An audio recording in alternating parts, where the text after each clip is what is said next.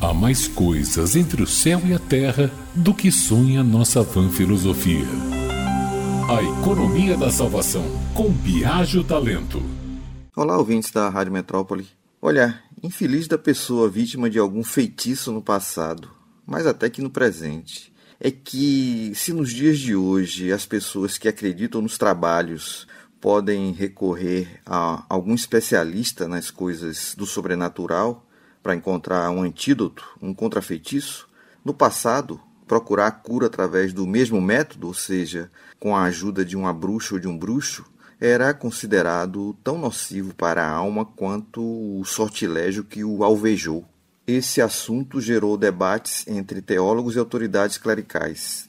São Tomás de Aquino, São Boaventura e Santo Alberto, por exemplo, vetavam qualquer tipo de antídoto que implicasse na evocação do auxílio diabólico, eles permitiam apenas exorcismos, orações aos santos e penitência, que poderia remover ou não os malefícios de forma lícita.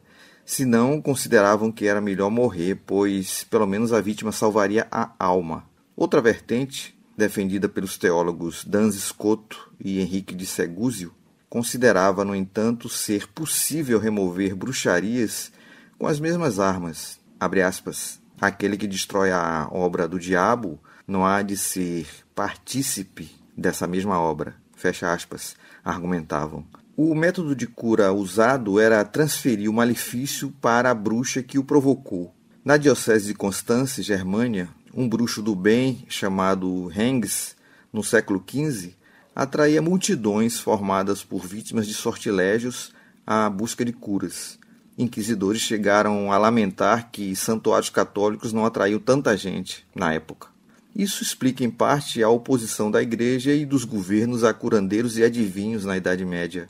Ou seja, os padres e dirigentes estavam, na verdade, preocupados com a concorrência dos adivinhos, bem mais requisitados pelas pessoas para resolver seus problemas. Aliás, como ocorre nos dias de hoje. Viaja o talento jornalista.